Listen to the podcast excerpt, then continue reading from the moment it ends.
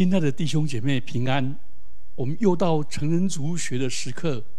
我们是一系列的分辨诸灵。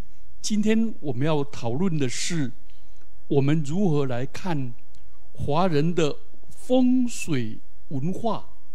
风水文化，首先我们来谈，我们大多数的华人对风水的了解非常的少。但是风水却渗透融入我们整个的民俗生活中，所以我们基督徒不能不面对。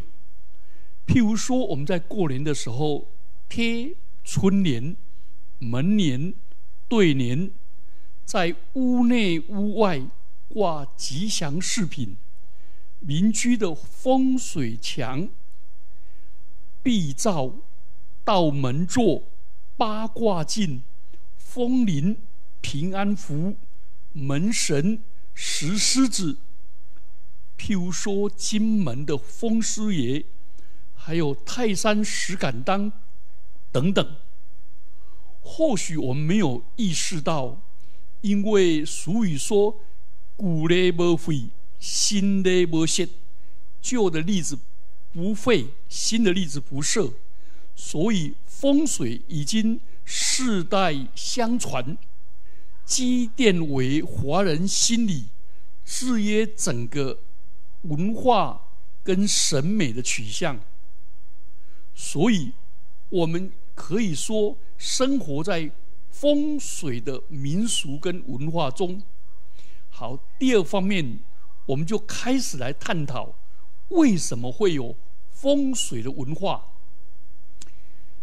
首先，我们要知道，我们华人很不幸的，自古以来没有天启的宗教，没有无所不能或者全能的上帝可以做精神的依赖。我们当我们遇到危难的时候，我们只有惊慌失措，我们也没有无所不在的上帝。可以祈求，所以在生命中面对死亡的恐惧，但是又不相信人死如灯灭，所以华人很早就创造了亡灵崇拜。亡灵崇拜就是相信死亡的人有他的力量是无所不在的，我们要敬奉如同生前。就得到他的保佑，所以表面上华人虽然没有宗教，却有奉祀祖先的类似宗教，因此特别注重孝道。孝道不仅是道德，而且是信仰，是生命的宗教，彰显华人敬畏生的力量。所以我们来看。华人是一个好生文化，认为上天有好生之德，万物及人类才能够生机绵延、生生不息。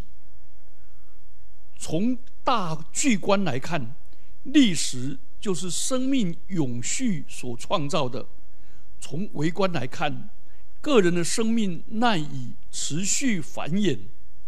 所以，华人文文化非常注重子嗣，因为只有后代才能够延续自己的生命。因为感觉到个人的生命无常、短暂，需要家族，所以孝道是这种文化观的核心价值。那要尽孝道，华人强调生要视之以礼。死要葬之以礼，祭之以礼，所以要视死如生。为了要视死如生，就要为祖先设祠堂、衣食礼拜，又要为亡者的遗骸遗骸安置在极极地保存。古时候，读书人规定要三年的守孝。然后为王者找吉穴，这可能是风水思想的起源。那基督徒也非常注重墓地，但基督徒相信死后与上帝同在，所以教堂附近设的墓地是最佳的。从这里来看，我们基督徒不要去看清那些人看风水，我们就知道。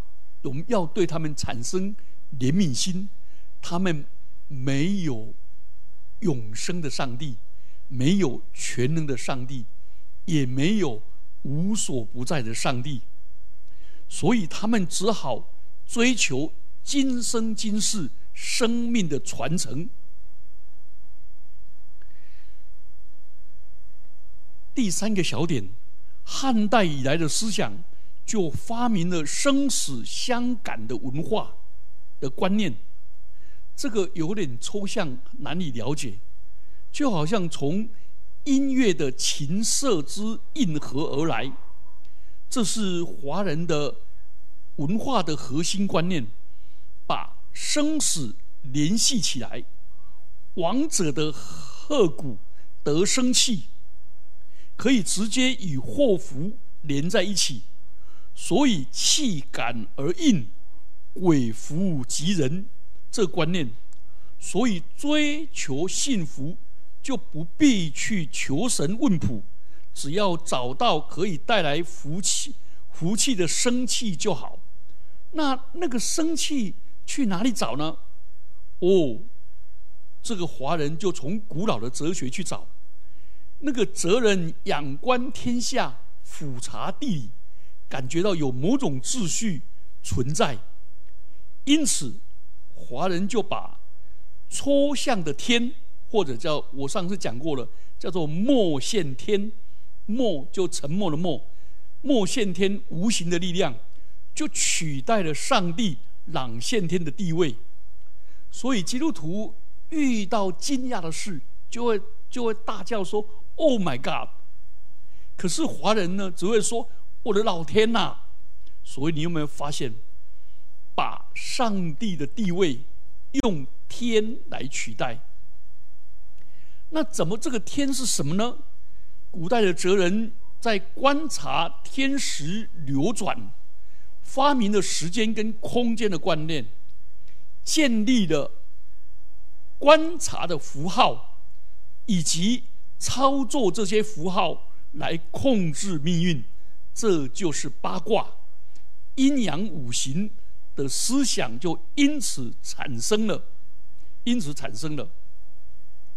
所以他们对于天的意志，就是天道的奥秘，它的符号是自然的，从自然的秩序开始。子曰：“鱼欲无言。”子贡曰：“子不言，则小主何述耶？”子曰。天何言哉？事实行焉，百物生焉。天何言哉？这在《论语》的阳货篇，意思是孔子说：“我不想说话了。”子贡说：“您若不说话，那谁来教我们呢？”孔子说：“天说过什么呢？天不必说话，照样四季运行，百物生长。天说过什么？所以古人观察天象。”先注意到晨昏，一天的晨昏，还有月亮的盈亏，还有四季的寒暖等现象，就有了阴阳的观念。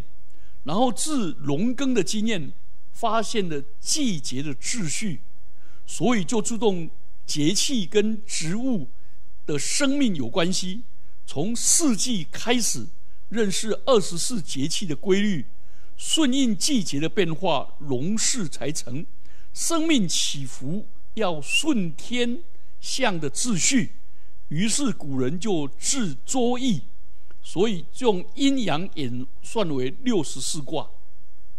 然后接着呢，又把四季跟四象方向的象连接在一起，形成最初的宇宙的。时空架构，古人知道北半球观察太阳的运行，日月的出没，关乎生命的地变，就把星座的转移连上上帝的旨意，发现季节跟星座的方位有关，就找到了方位的符号意义。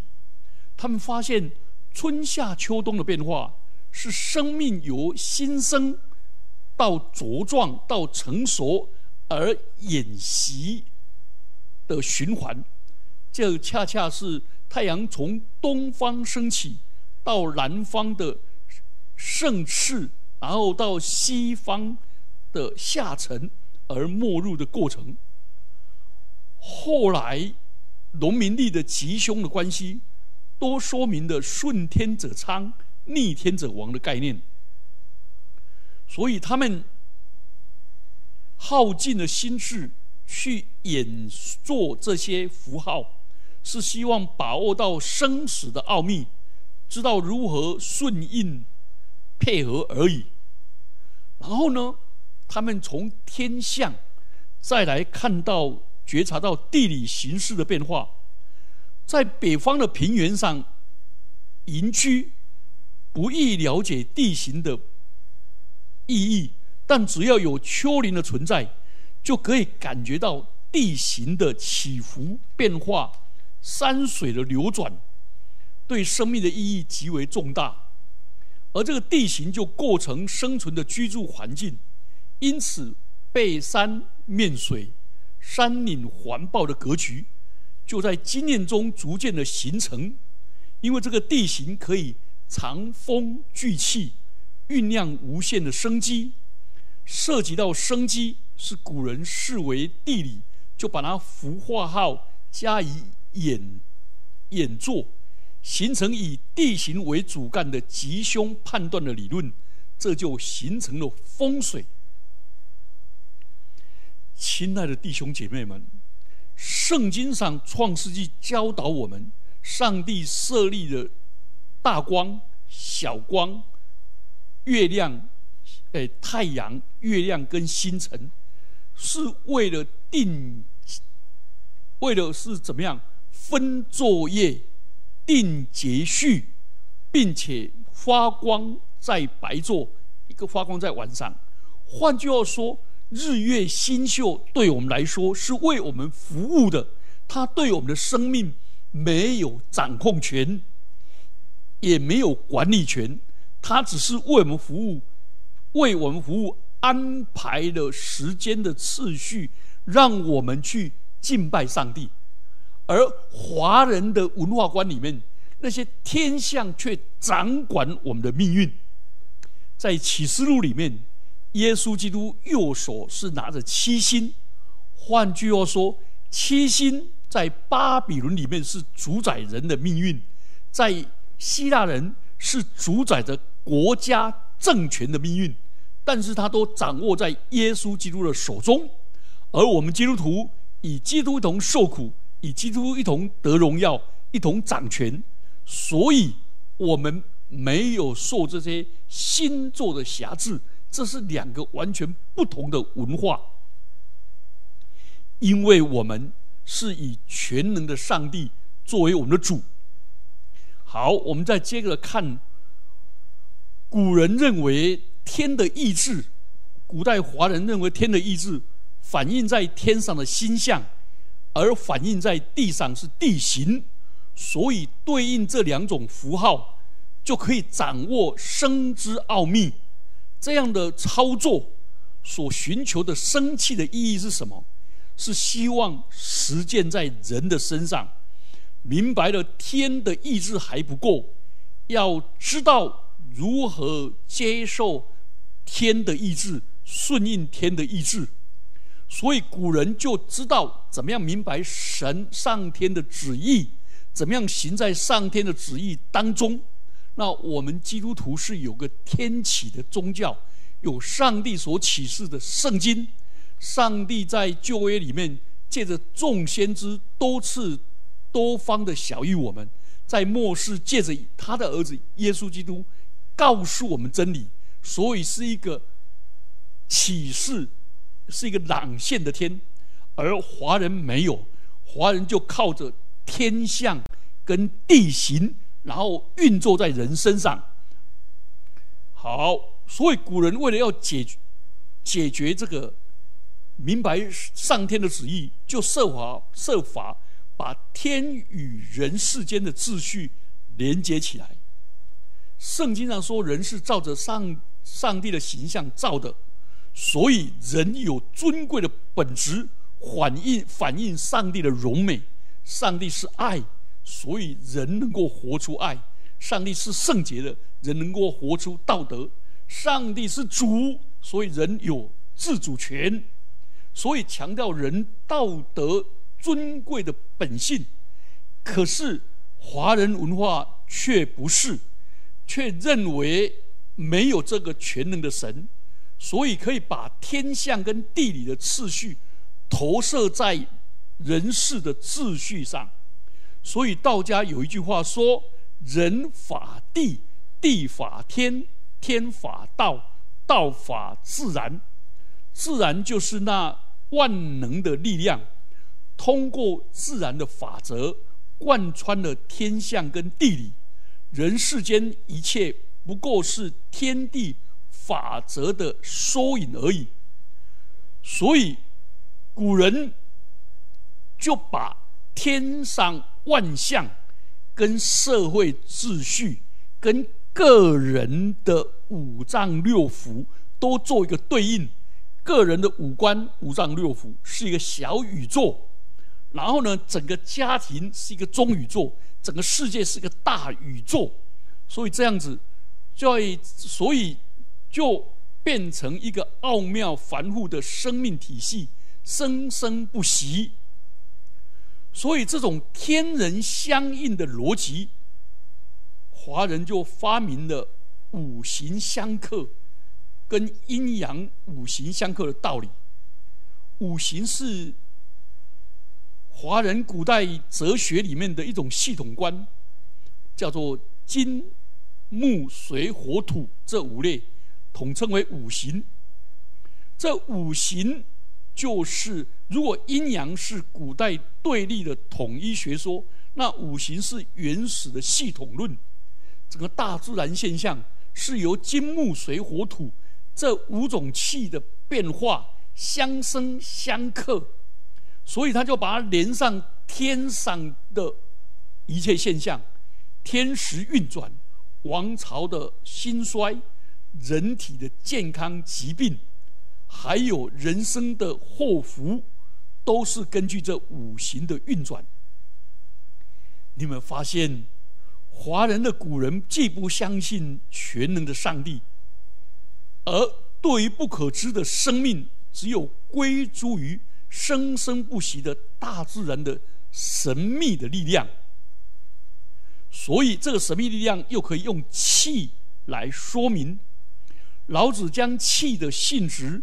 和运行的规律称为道，称为道，而这个气呢，几乎渗透在我们整个传统的文化的各个领域。中医讲气血、气色，道家的养生要练丹田之气，佛家讲究浩然正气，建筑是为了要寻找好的气场。然后呢，精细唱腔讲到的是。润气，书画讲究的是凝神静气，所以整个华人文化是讲究气的文化。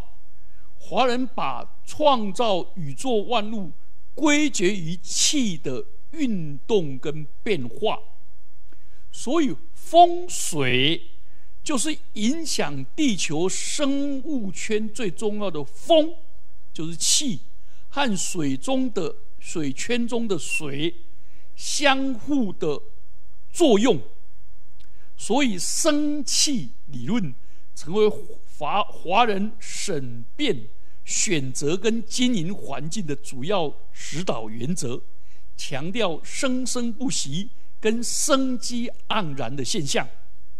好，那我们基督徒也有相信气，但是我们将基督徒相信的气是上帝的灵。在旧约里面使枯骨复生，在新约里面使耶稣基督道成肉身，是借着圣灵感孕；然后耶稣基督一生的行事为人，是被圣灵所引导，从圣灵得力量。然后当耶稣死在十字架上的时候，他死的时候，圣灵叫他从死里复活，而这个圣灵在耶稣基督上，圣灵也赐给我们了。所以你有没有发现，华人讲到的那个气，是自己想象中宇宙的气，而基督徒所得到的那个气，圣灵是耶稣基督死而复活以后，差遣另外一位保惠师，吹圣灵的气息。在我们里面，旧约里面，上帝吹气在泥土上，那个泥土就成为有灵的活人，而耶稣基督也要吹这个气在我们生命里面。所以，我们基督徒不止从圣灵得智慧、得能力、得新的生命，将来也要从圣灵从从死里复活。这这个气，哈，所以你有没有发现？他们在追求各种运作的气，其实是一种抽象的，是一个很难想象的，而我们基督徒却是确确实实的。从这两个这样一比较了以后，我们就开始就发现，哦，原来华人的风水里面，在追求一位永生神，可是追求不到，却用大自然来取代。他们在对一个无所不在的上帝要祈求，而找不到，他们转而寻求什么？寻求整个天上的天象，跟地上的万象，跟再加上这些相应的。所以，从风水这里面讲，我们基督徒就应该更努力的把我们的真理。把上帝的真理对他们说明，可是风水太深奥了，气太玄妙了，这个不见得人家都了解。然后怎么办呢？嗯，传统的术士，不论推断国家大事、医治病痛，都述知这个法则。风水就在这个文化网络中承上启下的环节，处天人之际，是华人生活必备的行动指针。所以这些这么高深的学问，不是非常人所能理解，但又不能处处请教风水先生，因此就发明了农民历。农民历什么时候开始？不知道。不甚了解，但到了明代，已经是官家的制度，官定的形式力，结合了岁俗、岁时与季节，提醒大众农耕的适当时节，也断定每日行事的吉凶，趋吉避凶，不可违逆。在历书上载明了时间、空间的禁忌。近乎迷信，但这个渗透在华人的文化中，给广大的人民做寄托的宗教信仰。所以，台湾每一年印刷最多的，几乎都是农民历。好，那我们到底怎么来看？我们刚才讲到了，我们是从他的背后的信仰跟文化里面找到他的根源、他的缺失，然后我们基督徒变成我们。很重要的责任。好，另外我们先预告，我们下礼拜就再来谈风水里面的关于风水里面的那个民俗风水以及环境风水。那我今天先简单谈一个概论。那个民俗风水，风水有两种，一种叫民俗风水。是源于古代的卜巫的活动，卜巫的活动，它的主要内涵是用繁复神秘的占卜、占断的方法，提供庶民对于未来的未知的命运跟悬疑未决的事情、重大的事件来解决，提出解决之道，满足个人心理的需求。这个就是所谓的风水术。我们一般风水术，风水术，你有没有发现，它有很强韧的生命力？它不断的被批评。但是被排斥、被贬义、被怀疑，但是他没有销声匿迹，反而不断的有人支持、肯定。为什么？因为这代表了华人的集体的潜意识，华华人的人格非常强调以功利取向，以功利取向这种玄秘。你们知道？现在人强调风水，就是望我望我的子孙，望我的家族，使我能够赚大钱、发大财，所以非常的功利主义。那我们基督徒的观念刚好相反，我们基督徒行事为人是为了容神益人。而且我们强调的是爱人如己，与人与自己的关系是双赢的，而不是只有求自己的益处。爱是不求自己的益处，也是要求众人的益处。所以这两个的意识形态跟价值观、伦理观是完全的不同。那我们这个风水，我们为什么要了解？很简单。你要了解华人，我们不能从大传统孔孟之道去看。孔孟之道是我们很尊荣的人生哲理，建立了中国的大传统跟价值观。但是真正影响我们的思想行为的，常常是小传统。大传统要我们杀身成仁、舍身取义。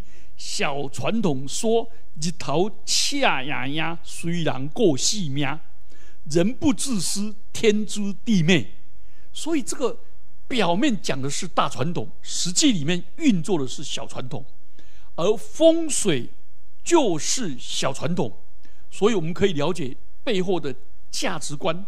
那我们下礼拜会继续来谈。那我们下礼拜也会谈。